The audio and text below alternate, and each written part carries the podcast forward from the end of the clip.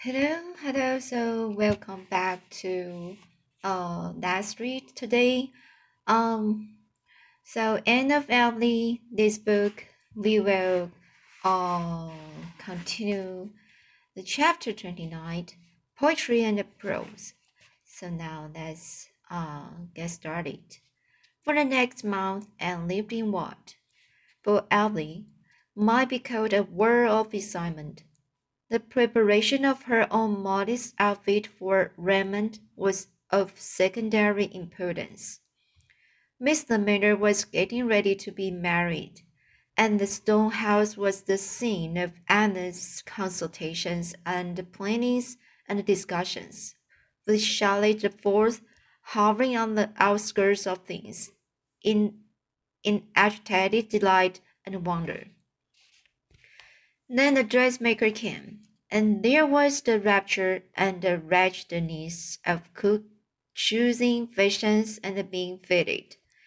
And Dinah spent half their time at Echo Lodge, and there were nights when Anne could not sleep for wondering whether she had done right in advising Miss Lavendar to select brown rather than navy blue for her traveling dress, and to have her gray silk Mad Princess. Everybody concerned in Miss Lavendar's story was very happy. Poor Ermine rushed to Green Gables to, to talk the news over with Anne as soon as his father had told him. I knew I could trust father to pick me out a nice little mother, second mother. He said proudly, It's a fine thing to have a father you can depend on, teacher. I just love Miss Lavendar. Grandma is pleased too. She says she's really real glad glad father didn't pick out an American for his second wife, because although it turned out all right the first time, such a thing wouldn't be likely to happen twice. Mrs. Lynde says she thoroughly approves of the match and thinks it's likely Miss Lavendar will give up her queer notions and be like other people now that she's going to be married. But I hope she won't give her queer notions up, teacher, because I like them. And I don't want her to be like other people. There are too many other people around us it is, you know, teacher. Charlotte the Fourth was another radiant person. Oh, Miss Shelley, man, it has all turned out so beautiful. When Mr. Ermine and Miss Lavendar come back come back from their tower, I'm to go up to Boston and live with them. And me, only fifteen, and the other girls never went till they were sixteen. And Mr. Ermine splendid? He just worships the ground, the trees, the tracks on, and it makes me feel so queer sometimes to, to see the, the look in his eyes when he's watching her. It's Baker's description, Miss Shirley meant. I'm awful thankful they are so fond of each other. It's the best way when all's said and done. Though some folks can get along without it. I've got an aunt who was been married three times, and she says she married the first time for love and the last two times for strictly business, and was happy with all three except at times of the funerals. But I think she took a rest. Rest. Miss Sherryman.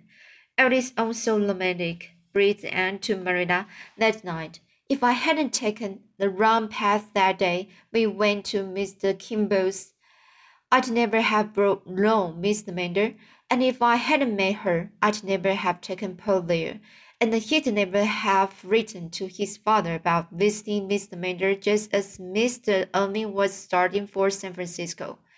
Mr. Ermine says whenever he got late later, he made up his mind to send his partner to San Francisco and come, come here instead. He hadn't heard anything of Miss Lavendar for fifteen years. Somebody had told him then that she was to be married and that he thought she was and never asked anybody anything about her and how everything has come right and I had a hand in bright in bringing it out about.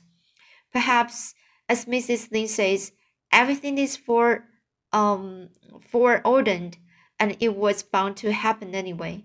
But even so, it's nice to think one was an instrument used by pred uh, predestination. Yes, indeed, it's very romantic. I can't see that it's so terrible romantic at all, said Marilla rather crisply.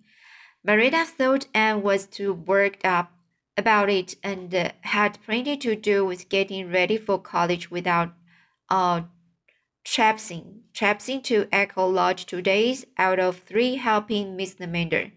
In the first place, to a young fools quarrel and turn soggy.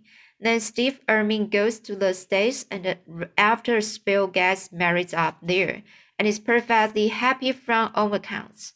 Then his wife dies, and after a decent interval, he thinks he will come home to see if his first fancy will help him. Meanwhile, she's she's been living single, probably because nobody nice enough can alone to want her, and they meet and agree to mar- to be married after all. Now, where is the the the, the romance in known about? In on late, sorry, so now where is the romance in known that? Oh, there isn't any when you put it that way, gasped Anne, read as if somebody had thrown cold water over her. I suppose that's how it looks in prose, but it's very different if you look at it through poetry, and I think it's nicer. Anne recovered herself and her eyes shone and her cheeks flushed to look at it through poetry. Marilla glanced at the radiant young face and refrained from further sarcastic comments. Perhaps some realization came to her that after all it was better to have, like Anne, the vision and the of forty divine that gift to which the world cannot bestow or take away, or of looking at life through some transfiguring or revealing medium whereby everything seemed um, apparelled. Apparelled in celestial light, wearing a glory and a a freshness not visible to those who, like herself and Shirley the Fourth, look at things only through prose. When's the wedding to be? she asked after a pause. The last Wednesday in August. They are to be married in the garden under the honeysuckle trellis, the very spot where Mr. Irving proposed to her twenty-five years ago. Marilla, that is romantic even in prose. There's to be nobody there except Miss, Mrs. Irving and Paul and Gilbert and Dinah and I, and Miss Lamander's cousins. And they will leave on the six o'clock train for a trip to the Pacific coast. When they come back in the fall, Paul and Charlotte the fourth are to go up to Boston to live with them. But Echo Lodge is to be left just as it is. Only of course they will sell the pens and the cow and board up the windows, and every summer they are coming down to live in it. In it. I'm so glad. It would have hurt me dreadfully next winter as Redmond to think of that dear stone house all stripped and deserted, with empty rooms, or far worse, with other people living in it. But I can think of it now, just as I've always seen it waiting happily for the summer to bring life and laughter back to be to it again. There was more romance in the world than that which had fallen to the to the share of the middle-aged lovers of the stone house, and stumbled stumbled suddenly on it one evening when she went over to Orchard Slope by the woodcut, and came out into the berry garden. Dinah Barry and Fred Wright were standing together under the big willow. Dinah was leaning against the great trunk, her lashes cast down on, a, on very crimson cheeks. One hand was held by Fred, who stood with his face bent towards, bent towards her, stammering, stammering something in low, earnest, earnest, earnest tones. Earnest tones. Ernest Stones. Ernest Stones. There were no other people in the world except their two selves at that magic moment, so neither of them saw Aunt who, after one dazed glance of comprehension, turned and sped noiselessly back through the spruce wood, never stop, stopping till she gained her own ga- gable room, where she sat breathlessly down by her window and tried tried to clap her skater's wings. Diana and Fred are in love with, with each other, she gasped. Oh, it does seem so, so, so hopelessly grown up. And of late, had not been without her suspicions that Diana was proving false to the melancholy, Byronic hero of her early dreams. But things seen are mightier than things heard or suspected, the realization that it was actually so came to her with almost a shock of perfect surprise.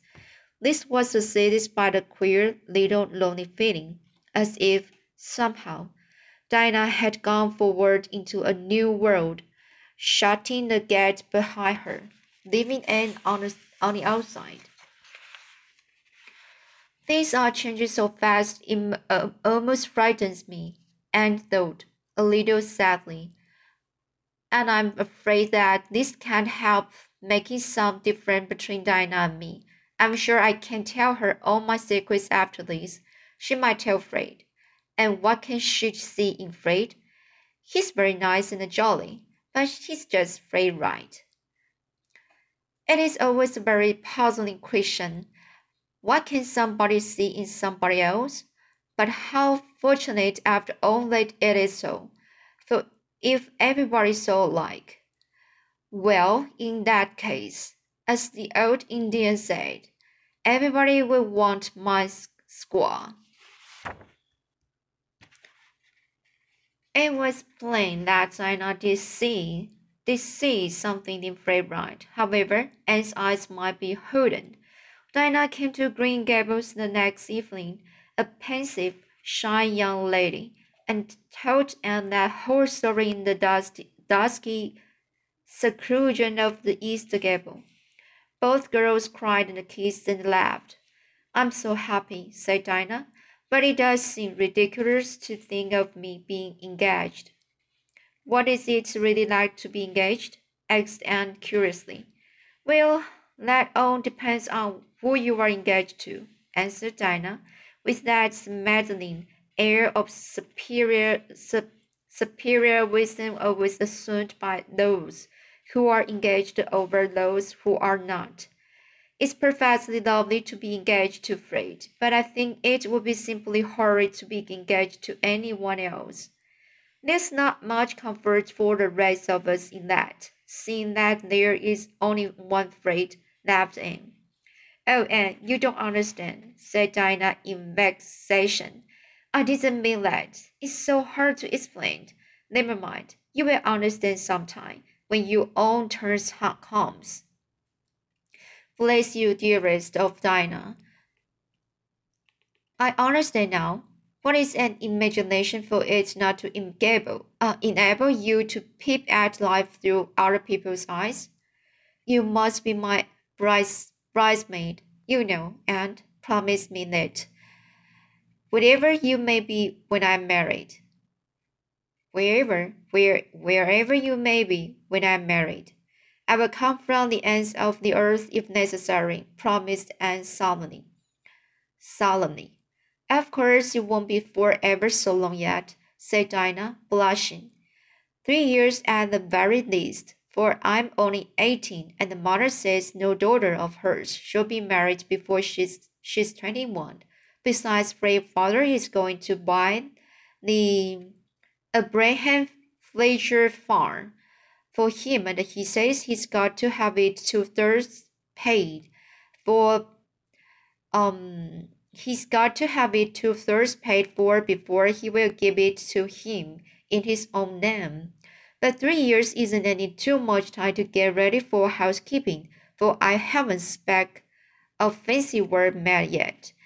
But I'm going to begin on crocheting doilies tomato. Myra Gillis had 37 dollars when she was married, and I'm determined I shall have as many as she had. I, sup I suppose it would be perfectly impossible to keep house with only thirty-six dollars, conceded Aunt, with a solemn face but dancing eyes. Dinah looked hurt. I didn't think you'd make fun of me, Aunt, she said reproachfully. Dearest, I wasn't making fun of you, cried Anne repentantly. I was only teasing you a bit. I think you would make the sweetest, sweetest little housekeeper in the world, and I think it's perfectly lovely of you to be planning already for your home or dreams. Anne had no sooner uttered the phrase home or dreams than it captivated her fancy, fancy, and she in, immediately began the erection of one of her own. It was, of course, um, talented by an ideal master, dark, proud, and melancholy. But oddly enough, Gilbert Blythe persisted in hanging around about it about too, helping her arrange arrange pictures, lay out gardens, and accomplish sundry other tasks, tasks which a proud and melancholy hero evidently considers beneath his dignity, and tried to banish Gilbert's image from her castle in Spain. But somehow he went on being theirs. So Anne, being in a hurry, gave up the attempt to and pursued her aerial architecture with such success that her home or dreams was built and furnished before Diana spoke again.